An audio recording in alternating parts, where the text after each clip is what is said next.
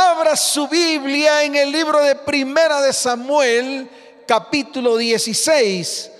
Vamos a leer el verso 14. Libro de Primera de Samuel, capítulo 16. El verso 14 dice de la siguiente manera. El espíritu de Jehová se apartó de Saúl y le atormentaba un espíritu malo de parte de Yahweh. Wow, tremenda palabra, bien espiritual. Aquí no hay nada carnal. Todo lo que se habla en el verso 14 de 1 Samuel capítulo 16 es espiritual. Primero que todo habla de que el espíritu de Jehová se apartó de Saúl. Qué terrible, terrible cuando se aparta de uno el Espíritu Santo. No tenemos dirección, no sabemos para dónde vamos. Y eso le ocurrió al rey Saúl.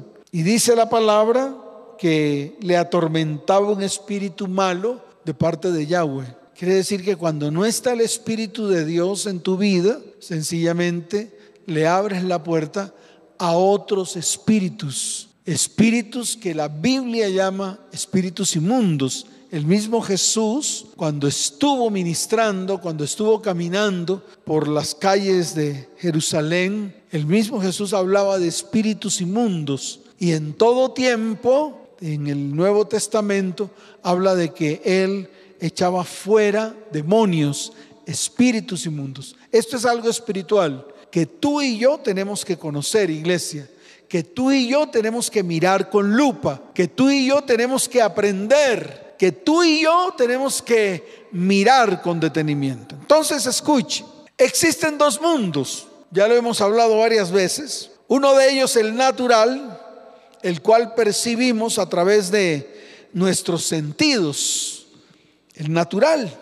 El natural usted lo percibe a través de sus sentidos, a través de sus ojos, a través de sus oídos, a través de su tacto, a través de su olfato. De esa manera usted percibe el mundo natural.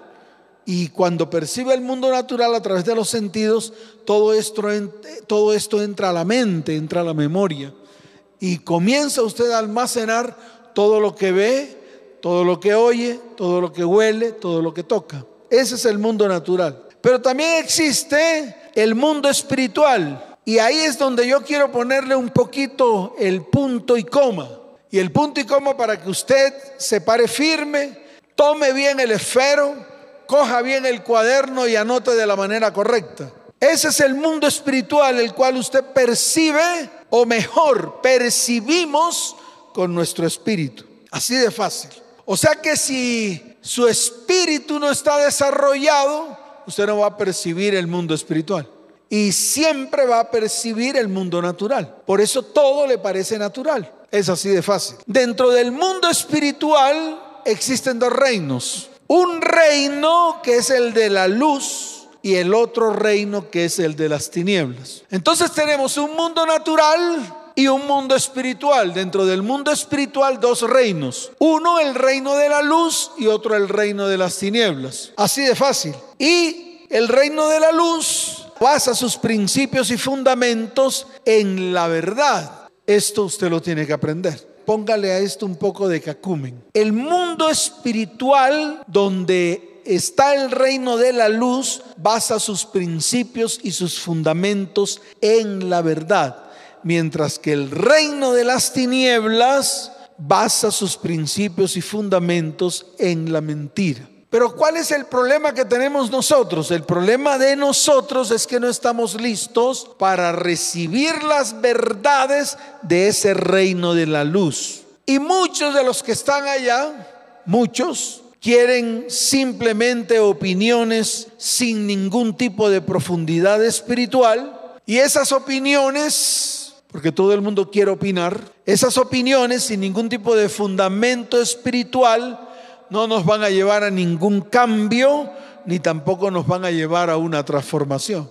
Entonces ahí nosotros estamos fallando. ¿Por qué? Porque lo que nosotros anhelamos es, o lo que anhela Dios, o lo que anhela el Señor es que seamos transformados. Para eso Él vino. Él vino para transformar nuestras vidas. Y si ese no es el objetivo suyo, pues no está haciendo nada en el cristianismo. Su cristianismo es un cristianismo solamente de, de mirada, de vista, solamente es un cristianismo que para practicar alguna religión o para creer en algo o para sencillamente pedir ayuda por algo. O sea, su cristianismo no va a ser un cristianismo profundo, sino va a ser un cristianismo netamente superficial, basado en una simple religión. Por eso yo te invito a que comiences a escudriñar la verdad. Yo te invito a que comiences a, a tomar esos fundamentos basados en la verdad que van a traer a tu vida cambio. Muchas verdades de las que usted escucha, de las que están escritas en la Biblia, esas verdades nos incomodan. Sí, nos incomodan, nos, nos, rascan y muchas de ellas incluso nos duelen. Y yo les quiero decir algo.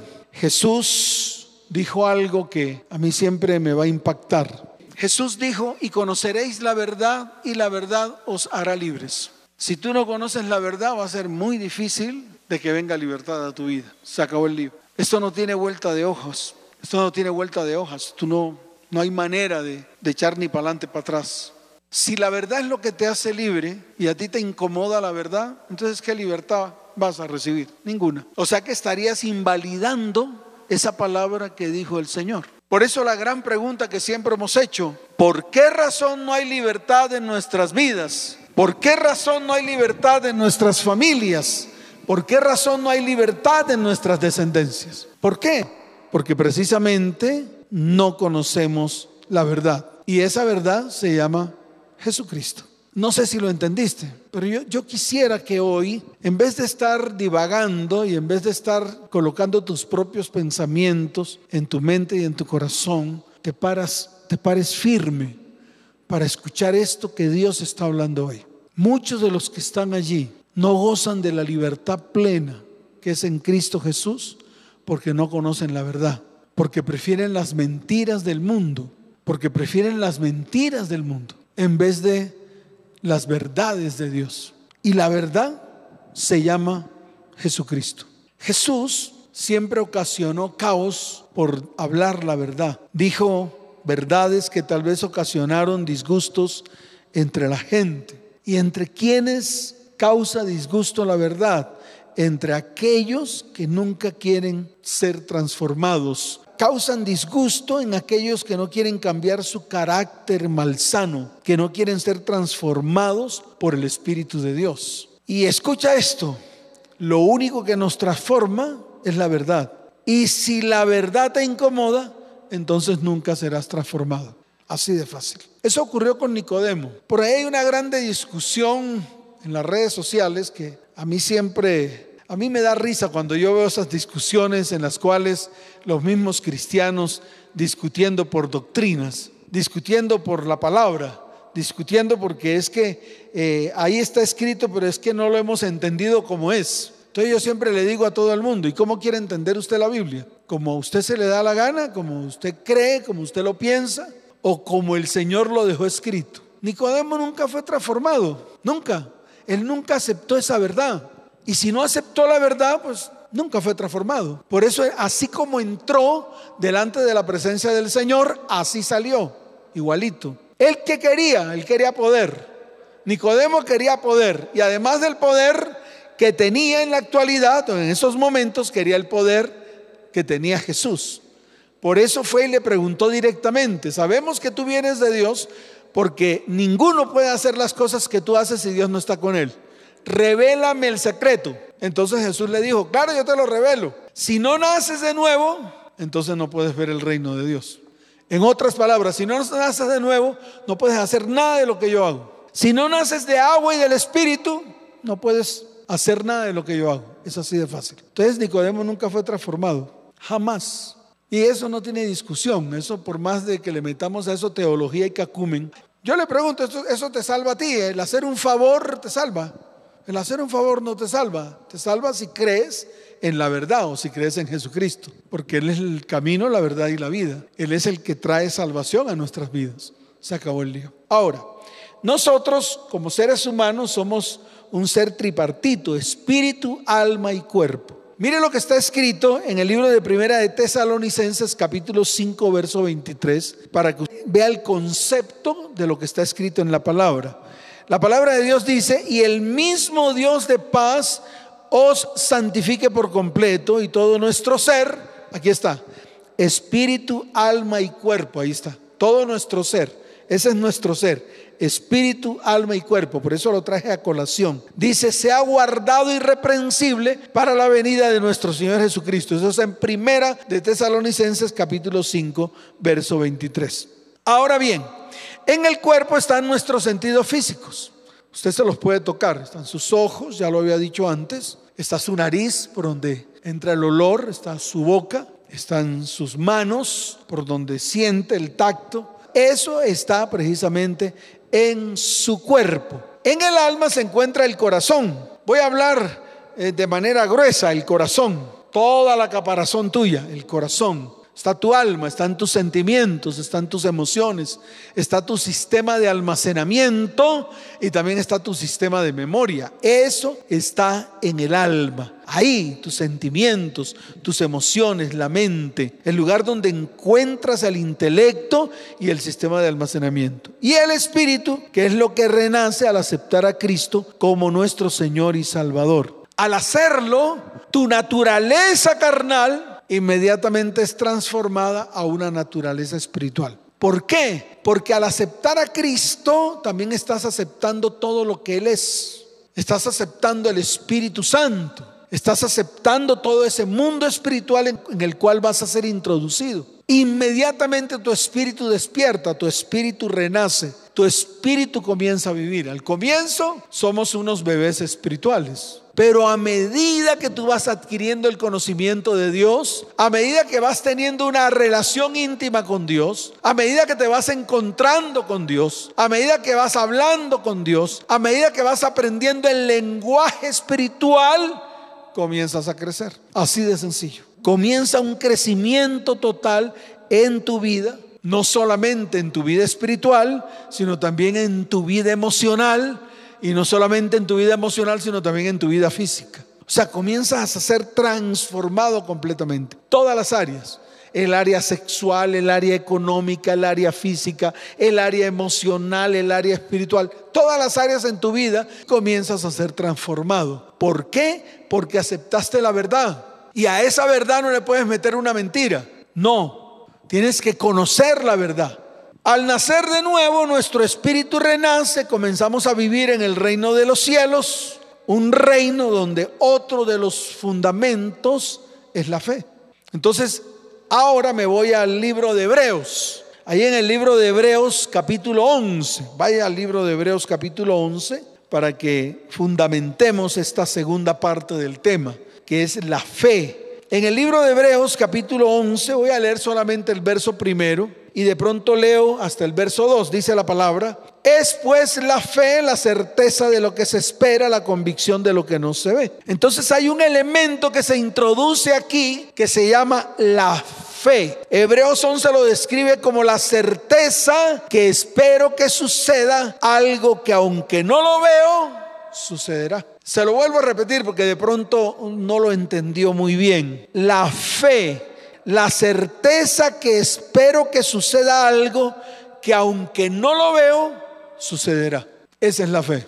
La fe es que yo creo que algo que no veo y que yo creo que va a suceder, sucederá. Esa es la fe. Para que sea en un lenguaje en el cual podamos todos interpretar de una manera clara. Y yo le pongo un ejemplo, uno de los más grandes ejemplos de la fe. En el mundo entero cuando comenzó Dios a crear el mundo no había nada, no había absolutamente nada. Y Dios, de lo que no se veía, comenzó a crear algo que ya él tenía planeado en su mente, ya tenía planeado en su corazón. Esa es la fe. Ahora, sin fe es imposible agradar a Dios. Sin fe. O sea que si no hay fe en ti, si tú no crees, es imposible que, que Dios se agrade de ti. Es imposible que Él te vea como uno de los suyos, porque uno de los elementos fundamentales del cristianismo es la fe. Uno de los principios fundamentales que Dios ha colocado en medio de la palabra es la fe. Entonces vuelvo y repito, sin fe es imposible agradar a Dios porque es necesario que el que se acerca a Dios cree que le encuentra y cuando lo encuentras recibirás el galardón. Y recuerda esto para afianzar más el tema. Jesús es el autor y consumador de la fe. Por lo tanto, si deseas colocar tus ojos, tu mirada y tu vista en Jesús, debes colocar tu fe en Él. Más claro no canta un gallo. O en otras palabras, esto lo tienes que aprender de calilla, porque son fundamentos y principios de esa nueva vida espiritual que tú estás viviendo o que tú pretendes vivir o que tú quieres vivir. Entonces ya vimos dos fundamentos, dos eh, principios que son fundamentales para nuestra vida espiritual. Entonces, partiendo de esos dos fundamentos, les quiero decir que esos dos fundamentos pertenecen al reino de la luz. La verdad número uno y la fe número dos. Entonces es importante establecer para todos los que están allá que el nacido de nuevo no debe moverse por las cosas que se ven físicas, sino que nos exhortan a mirar lo que no se ve mirar o ver tiene que ver con lo visible, lo tangible, lo palpable. Dios nos insta a mirar o ver lo que no se ve. Tenemos que apuntar hacia las cosas eternas, no hacia las cosas temporales. Se acabó el lío. O sea que hay que poner en práctica estos dos principios. Número uno, la verdad y número dos, la fe. Y la fe la tienes que colocar en tu vida, no mirando las cosas que ves, sino mirando las cosas que no ves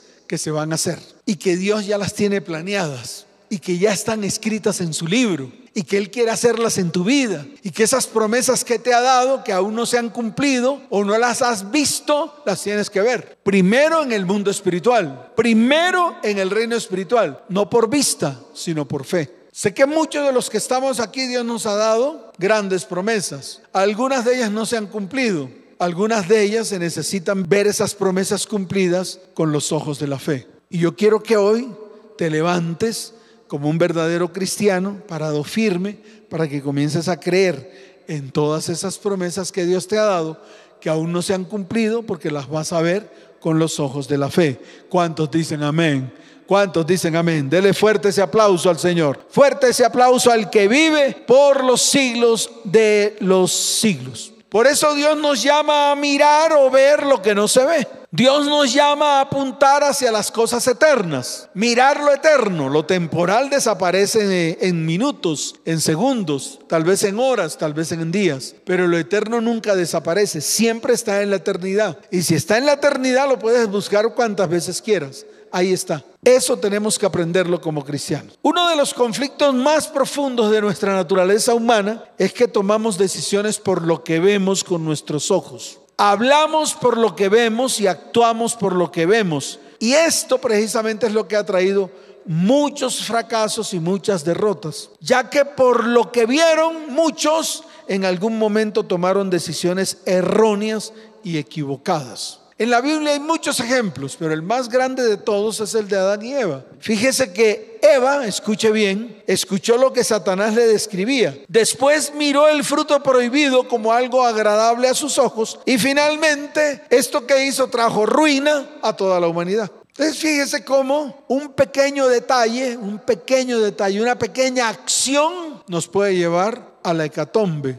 al fracaso, a la ruina. Por eso hoy es el día. ¿Qué quiere hacer Dios en este tiempo, en medio de tu vida, en medio de la mía, en medio de la familia, en medio de la iglesia? Dios quiere edificar una iglesia con propósito firme basado en la bendición para las familias de la tierra y para sus descendientes. Esa es la iglesia que Dios quiere levantar en este tiempo. Te voy a explicar por qué. Te voy a dar una razón clara. Porque ya la gente, el ser humano, no quiere tener familias. El ser humano quiere ser una persona individual, sin familia. Las familias tienden a desaparecer. Por eso tal vez lo que yo estoy hablando aquí para muchos suene locura. ¿Familia, pastor? No. ¿Matrimonio, pastor? No, no, no. Yo prefiero conseguirme un chimoltrufio, tener tiempos ricos con él y después si no me sirve lo levanto a patá y lo saco. O dirá un hombre, yo, puedo, yo quiero, quisiera tener una chimoltrufia por ahí, puede disfrutarla veo que no me sirve, veo que no es lo mío, entonces la levanto a patá y la saco. Eso es lo que está pasando hoy en día. Prefieren tener un gato, un perro, le llaman hijos, mis hijos, los gatos y los perros. ¿Quién ha dicho que los gatos y los perros usted los parió? Ay, pastor, se va a echar encima a los animalistas, o yo no sé, a los... No, yo no me estoy echando encima a nadie. Estoy diciendo una verdad. Usted parió al gato que tiene. ¿Usted por qué lo llama hijo? Usted parió al perro que tiene.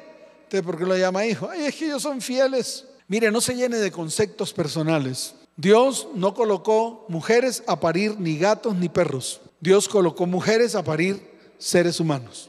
Se acabó el lío.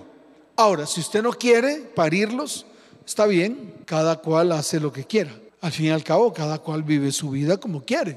Pero vuelvo y repito, nosotros le estamos apuntando a las familias de la tierra, tanto a jovencitos que quieran contraer matrimonio, que quieran tener sus hijos, como a personas adultas, y a todos ellos los queremos guiar y los queremos llevar hacia la bendición. Ese es el fundamento de esta iglesia. Quiere edificar una iglesia con propósito firme, basado en la bendición para las familias de la tierra y sus descendientes.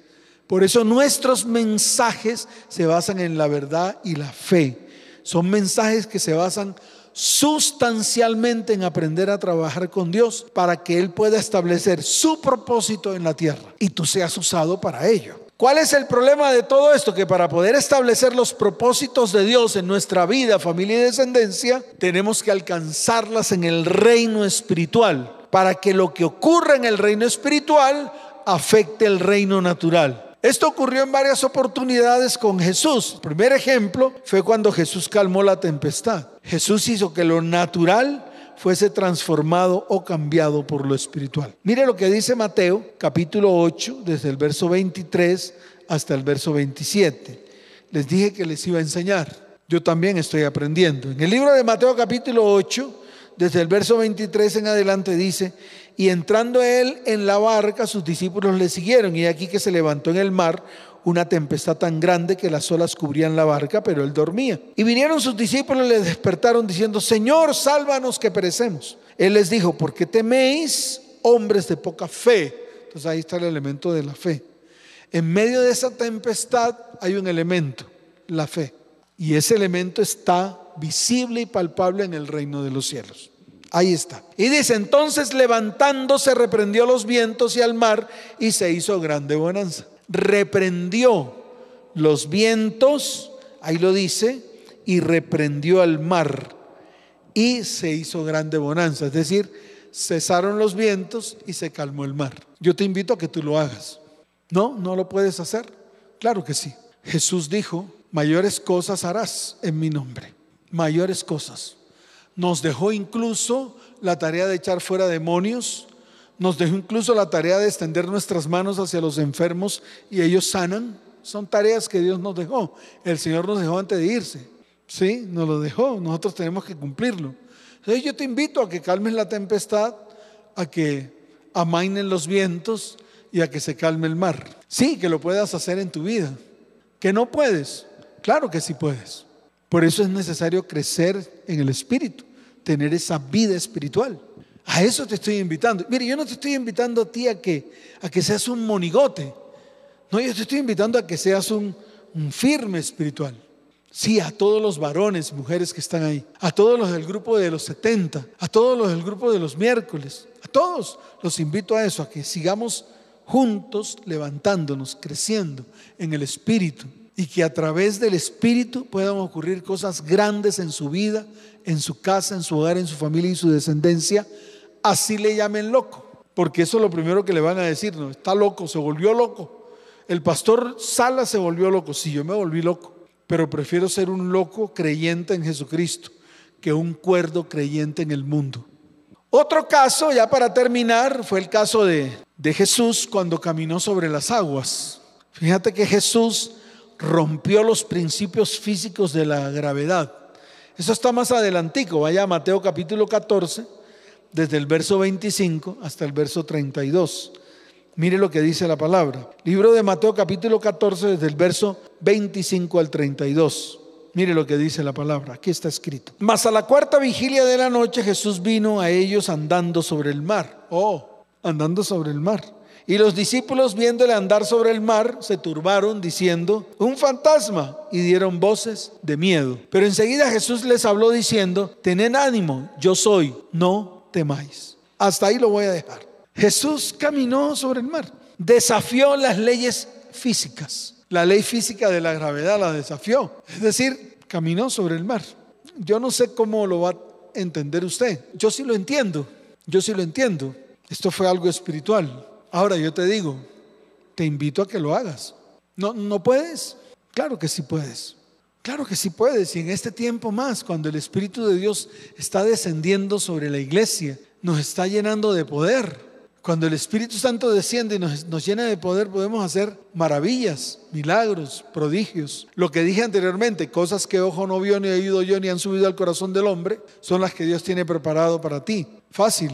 Entonces yo te invito a que comencemos. Es más, te invito a que pertenezcas a mi grupo íntimo para que comencemos a trabajar en estos temas. ¿Sabes para qué? Para que tú puedas mostrar al mundo el poder de Dios por medio de ti. Ay, no, no, pastor, no puedo, es que es que yo prefiero seguir siendo carnívoro. Es que ese es el problema. El problema no es de Dios. El problema no es que Dios no quiera derramar el poder sobre ti. El problema eres tú y soy yo. El problema somos nosotros. Somos nosotros que no somos capaces. Somos nosotros que nos da temor, nos da miedo, no queremos. Así de sencillo. Entonces, el reino de Dios debe estar en nosotros y dentro de nosotros en el Espíritu. Allí vas a encontrar todos los recursos espirituales ilimitados, todo lo que tú y yo necesitamos para alcanzar nuestras victorias. Y todas las victorias las conquistamos en el mundo espiritual. Nosotros, de hecho, tenemos una naturaleza espiritual con la cual podemos cambiar las circunstancias de lo natural que estamos viviendo basado en el propósito y destino que Dios ha colocado en nuestras vidas. Por eso es necesario que aprendas estas tres cosas y termino. Número uno, Tú eres el que tomas la decisión en cuál de los dos reinos vas a estar. Si vas a estar en el reino de la luz, entonces acuérdate de los dos elementos, la verdad y la fe. Ya, no necesitas nada más. Solo esos dos elementos, esos dos elementos te van a llevar a todo. Si quieres estar en el reino de la luz, esa decisión la tomas tú. Para poder estar en el reino de la luz es necesario decir, declarar lo que está escrito en el libro de Romanos capítulo 13, verso 12, que dice, desechemos pues las obras de las tinieblas. Si quieres estar en el reino de la luz, desecha las obras de las tinieblas. Dice, la noche está avanzada y se acerca el día. Desechemos pues las obras de las tinieblas y vistámonos las armas de la luz. Punto. Ya con eso, ya desechas ese reino de tinieblas y aceptas el reino de luz basado en la verdad y en la fe. Entonces te invito a que lo hagas, si lo quieres hacer. Para tal fin, esta acción de echar fuera es sacar, quitar, arrancar todo lo que controla y manipula tu vida. Esto, la palabra lo llama las obras de las tinieblas, representadas en las obras de la carne, que están escritas en el libro de Gálatas,